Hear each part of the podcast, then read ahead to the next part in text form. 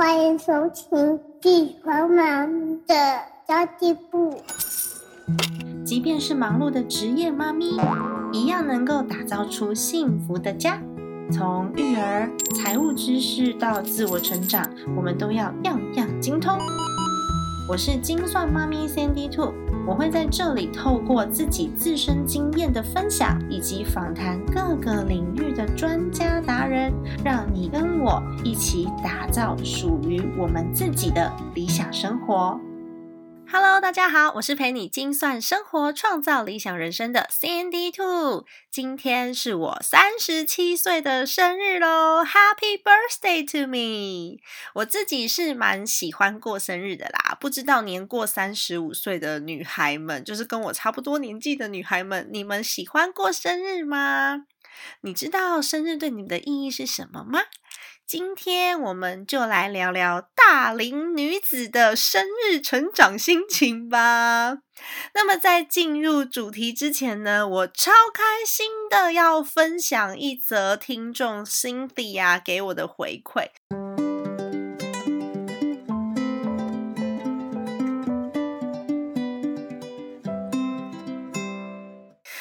告诉我说，他听了我的 podcast 之后呢，改变他自己看待关系的心态。她以前总是会一直抱怨先生，然后会看见先生没有做的事情，然后忽略了他先生对她的付出。那现在呢，则是选择了感恩。她发现她自己越来越正向了，而且呢，跟先生变成了好队友。然后先生也非常认同她的观点。我觉得看到这则讯息超开心，真的。我觉得 Cynthia 的成长也让我成长了。坦白说，有些事情啊，我。虽然是分享我自己的观点，但是基于各种理由，天时地利人和，或者是其他的影响，我自己不见得每一样都执行的很彻底或是很成功。我还是会跟不好笑闹脾气呀，他还是会忍不住想要念爆我啊，然后我们就冷战啦，还是会这样。但是呢，它是一个长期一次又一次进步的过程哦。那我自己有时候也会很后悔啊，想说啊，我怎么又那么冲动啊？嗯，我刚刚讲的话有点后悔，想要收回来，但是收不回来了。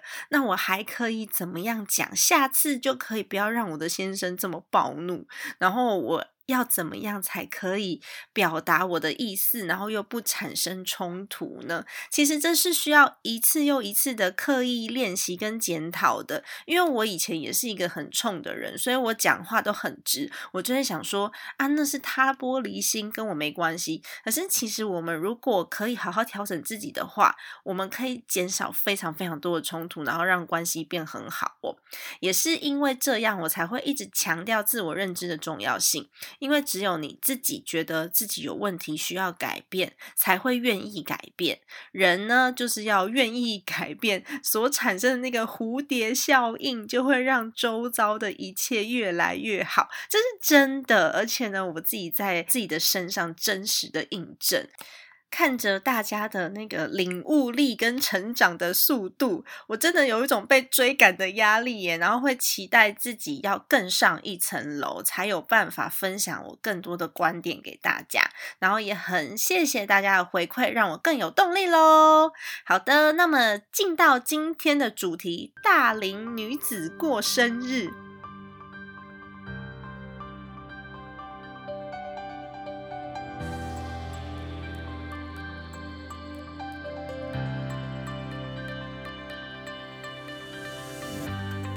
我想要请问一下大家，你认为大龄女子是几岁啊？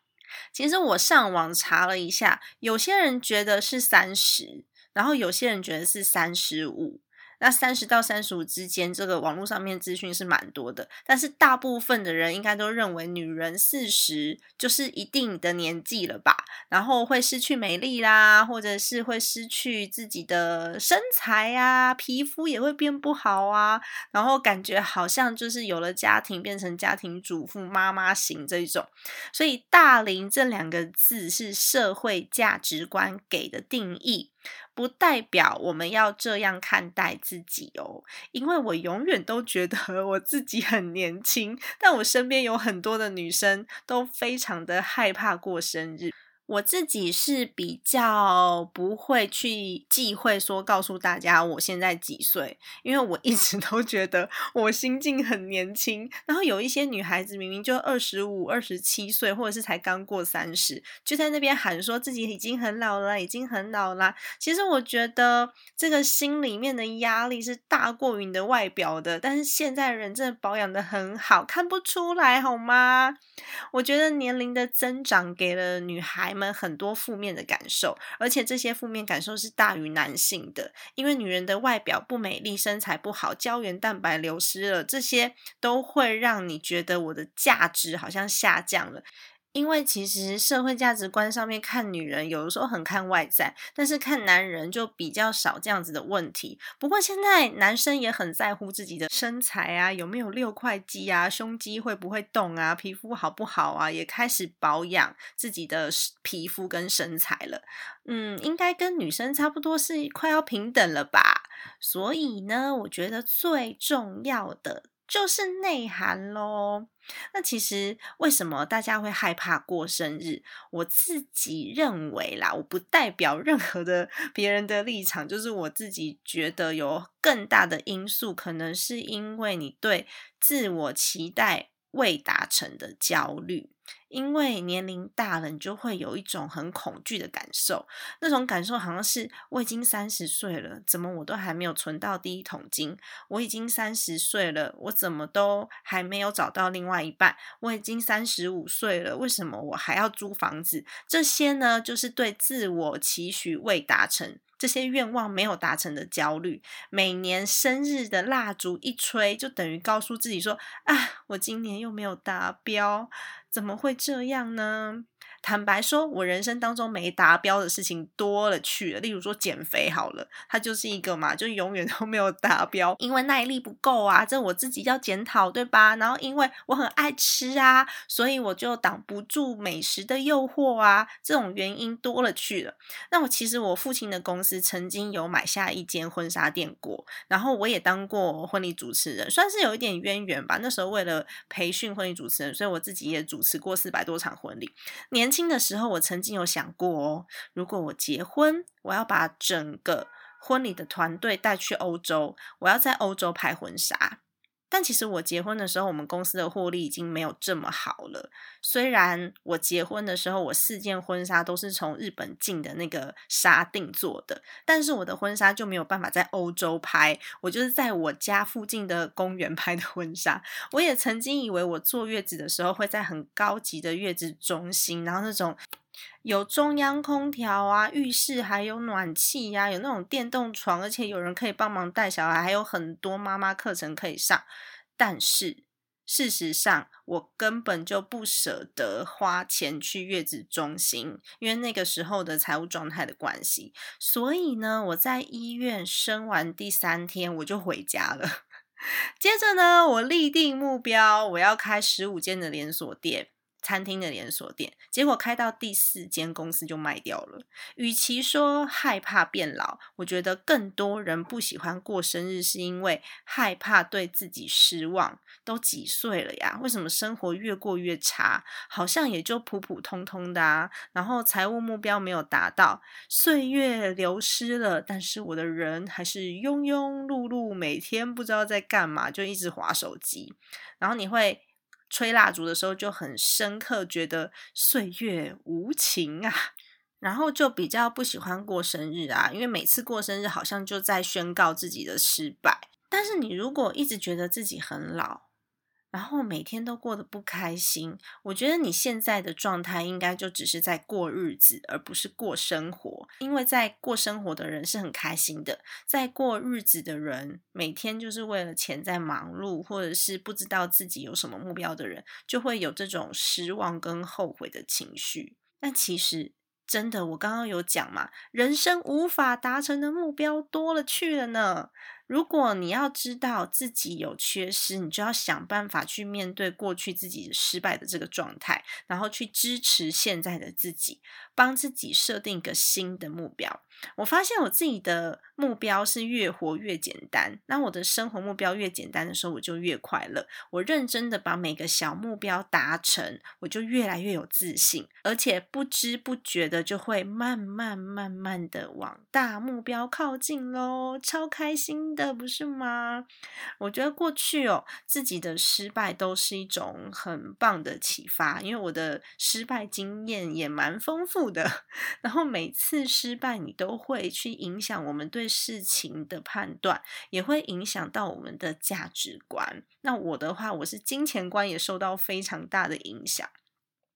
只要有学习，有得到，就是非常好的。除非我们是完全已经麻木，没有感觉了。对生活也没有期待了，否则不可能没有任何的学习。每一次的失败都是一个宝藏，然后你学到了，你的格局就会提升，然后你越来越了解自己，越来越了解自己，你就会知道做什么事情你会快乐。必须要面对自己的感觉，我现在当下是快乐的吗？还是我现在当下是幸福的吗？我现在当下是满足的吗？我在生气吗？我在绝望吗？我在期待吗？我觉得。嗯，长大了嘛，我们就自己多给自己一些鼓励，就可以重新掌握人生了。而且我觉得自我认知真的是一个可以让自己重新快乐起来的一个很棒的方法。像我们有的时候会有非常非常多的期待，对先生的期待，对小孩的期待，甚至对工作的期待，对老板的期待。但是这些期待到底是不是正确的？有没有办法传达给对方知道？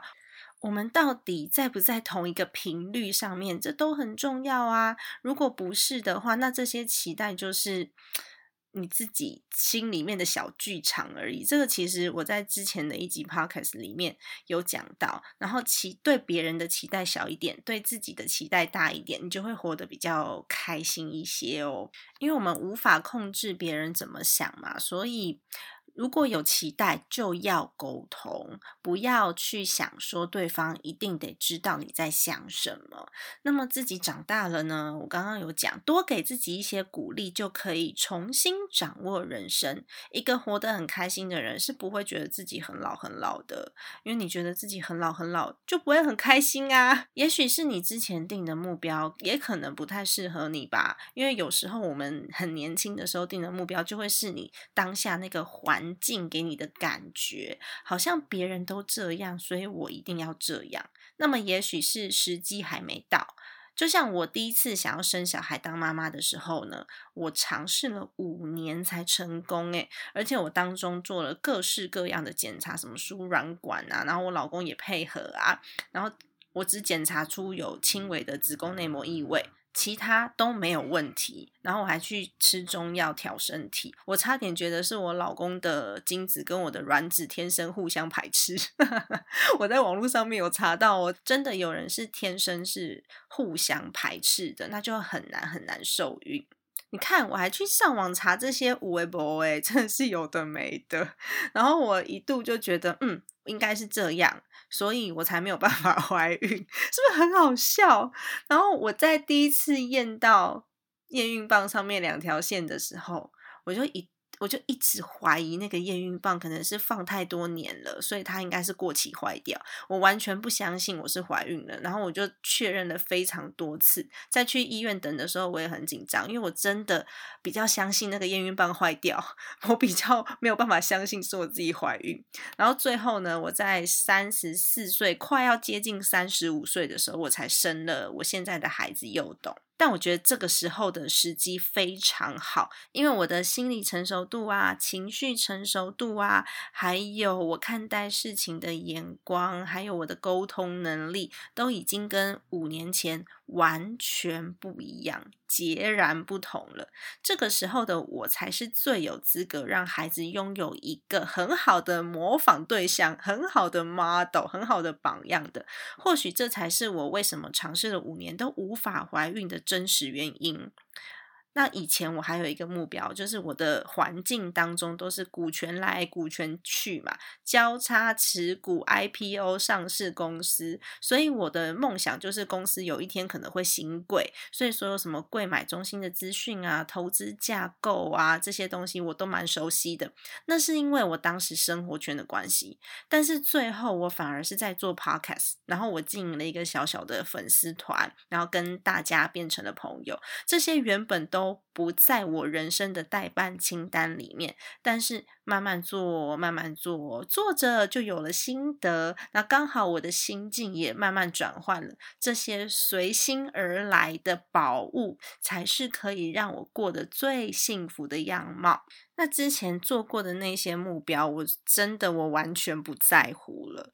如果你也有一个很棒的目标，慢慢一步一步的前进。远比放弃的好，然后要记得原谅自己。但是原谅自己不是说什么你每天在家划手机啊、追剧啊，然后每天无所事事，你就在那边原谅自己。原谅自己的前提是你要真的很努力的尝试过了，那有可能是方法不对，或是时机不对，天时地利人和人不对，那种失败呢，就不要把责任都往身上揽。你只要有慢慢的一步一步往理想前进，看到自己进步了，那种感觉就是一个啊，好爽，好开心，就是这种感觉，那就够了。还有，我觉得，嗯，大龄女子哦，其实我现在不应该讲大龄女子啦，因为这是社会价值观的定义嘛。其实，女孩子 我们不喜欢过生日的原因，还有一个就是随着年龄越来越大，真心的朋友越来越少。那以前我们都会要有一个很厉害的生日 party 啊！你看小时候我们不是还发那个乖乖桶嘛，就要很多很多人帮我庆祝，我才会觉得我很有存在感，很高调的被重视，邀请很多很多的朋友。但现在随着年龄大了，也没有什么人在帮我过生日嘛，除了几个家人以外，生日我们也没有要做什么啊。好，就像今天好了。我今天呢，其实一大早我就安排了一个访问，然后呢，接着要去开会，去会计事务所。开完会之后呢，帮朋友媒合了一个合作，所以也要去对方的公司，然后再来就接着另外一个的的专访，要访问另外一位 podcaster。我一天就满了啊，就差不多啊，两个会议，两个专访，这就是我的生日。那回到家呢，我现在还不知道我的先生跟我的小孩密谋准备些什么。但是就前几年的经验，因为不好笑，他是一个直男，所以我其实也没有特别的期待。其实期待越少。伤害就越小，你知道吗？你会觉得真心的朋友变少了啦，社会经验越多，真心的朋友真的就越少越少。然后大家都是在社群媒体上面留言说生日快乐，生日快乐，祝你生日快乐。但是为什么大家会疯狂在社群媒体上面留言呢？因为 Facebook 有自动提醒啊，大家不是真的记得，然后他们也没有。真的很在乎，就只是看到那天提醒有生日，然后就按一下生日快乐。我觉得生日在这一天，你要知道有把自己放在心上的人才是最珍贵的，心意最重要，反而礼物是其次。所以我最喜欢收到的呢是信件跟祝福。我反而觉得有几个温暖而真心的祝福，它就是最棒的礼物了。然后我前几天还遇到访问过我的 podcaster，他坚持要问我的地址寄礼物过来，我真的觉得很不好意思。但是呢，他其实就是。我会记在心上的一件小事情，真的蛮感动的。很多人都不相信我已经是要奔四字头的年纪了。每次在那个问卷调查表上面啊，他不是都会说三十到三十五，然后三十五到四十，我已经要勾四十那个，我自己也不相信，因为我就觉得我超年轻的，而且我活力满满。我总是觉得我还是个小女孩，我什么都想试，什么都想玩，什么都很好玩。没做过的事情，我通通都想做。我蛮喜欢过生日的。因为我好像越来越爱我自己了。我觉得生日最棒的还有一点，就是你知道自己几岁了，你就知道你还有多少时间可以追求梦想，然后呢，再给自己一些时间，慢慢的达成小小的目标。这真的很棒诶很多事情都需要学习，要让自己过得轻松自在。我觉得那个大树的根要扎好。所谓的树根呢，就像财富嘛，就像你的心理的稳定度。把树根扎好之后呢，你才有办法向上延伸出丰盛的树叶。大家说什么贫穷夫妻百事哀？你只要财务没有顾好。你赚再多钱都有可能吵架，因为不清不楚嘛。那如果说我们今天连吃饭都有问题了，我就不可能人际关系很好，我也不可能心灵很富足，我也没有机会去做自己喜欢做的事情，更不要说去旅行了。所以我觉得，如果你真的想要改变，在每次下定决心的时候呢，都要有执行方案。不然真的有很多人都觉得哇，好多事情都好重要，我看书很重要，运动很重要，存钱很重要，但是就是坚持不了。那么今年呢，我有开了一个存钱挑战营。如果你是不知道如何分配自己收入的，然后到月底才发现口袋空空的，都欢迎你可以加入我的存钱挑战营。我这个挑战营里面呢，有非常多的活动，每个月都会有两个活动，两个挑战，一个是跟你的人生有关的，一个是跟你的金钱有关的。像上个月啊，就有伙伴就参加挑战你的伙伴，透过整理账户找到静置十五年的银行账户，然后呢就莫名其妙多了六万多块。然后还有伙伴呢，他很坚持的断舍离了一个月，然后就赚到两万多块，然后还把家里面这些二手物品通通都清空了。更有。一个伙伴，就是因为她愿意跟老公好好谈论金钱，然后好好的跟老公一起做预算，之后变得很有共鸣的。然后他们原本就是有一点吵架，已经蛮严重，吵到要离婚，但是现在呃跟先生。就是希望可以坐下来聊聊，然后也达成共识。所以我觉得，如果你需要有人常常鼓励你，不要再一次放弃，你希望可以改变你自己金钱使用的习惯的话呢，你可以参加我这个一整年的计划。你只要按照步骤执行。